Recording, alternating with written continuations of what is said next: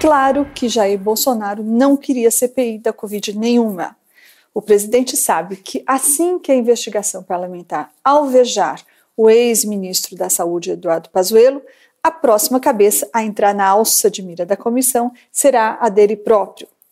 Mas, a partir do momento que a investigação da CPI se mostrou inevitável, com a ordem judicial que foi expedida pelo ministro Barroso na semana passada, Bolsonaro resolveu fazer do limão uma limonada, como disse na conversa misteriosamente gravada que ele teve com o senador Jorge Cajuru, do Partido Cidadania de Goiás.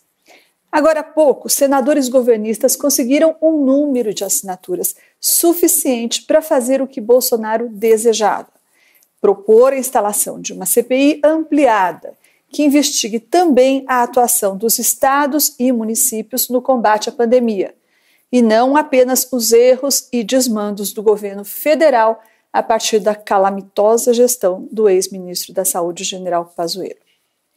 Com isso, se o presidente Bolsonaro não atingiu seu primeiro objetivo, que era de não ter CPI nenhuma, ele conseguiu o que o Planalto considera um tento, que é reanimar a militância do presidente nas redes sociais e reagrupá-la em torno de um inimigo comum. A militância bolsonarista andava combalida e sem discurso depois da demissão do bolsonarista raiz Ernesto Araújo e do afastamento dos três comandantes da força, das Forças Armadas, que deixou bem nítido a distância entre o presidente e os militares. Agora a militância se empolga novamente. A hashtag Vou pra Guerra com Bolsonaro foi uma das que amanheceu hoje em alta. Nada como inimigo para juntar a tropa. Na conversa que o senador Cajuru teve com o presidente Bolsonaro, um nome em especial teve destaque, que foi o do ministro do STF, Alexandre Moraes.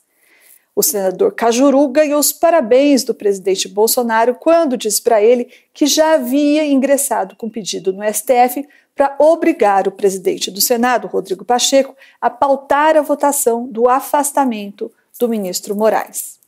Em maio do ano passado, o antecessor de Pacheco, que é o senador Davi Alcolumbre, foi fortemente pressionado pelo governo a mesma coisa, submeter ao plenário da casa um pedido de impeachment do ministro Moraes, o ministro responsável por impedir a posse do delegado Alexandre Ramagem na diretoria da PF, como todo mundo lembra, e também de determinar a abertura do inquérito das fake news, aquele que envolve aliados do presidente Bolsonaro.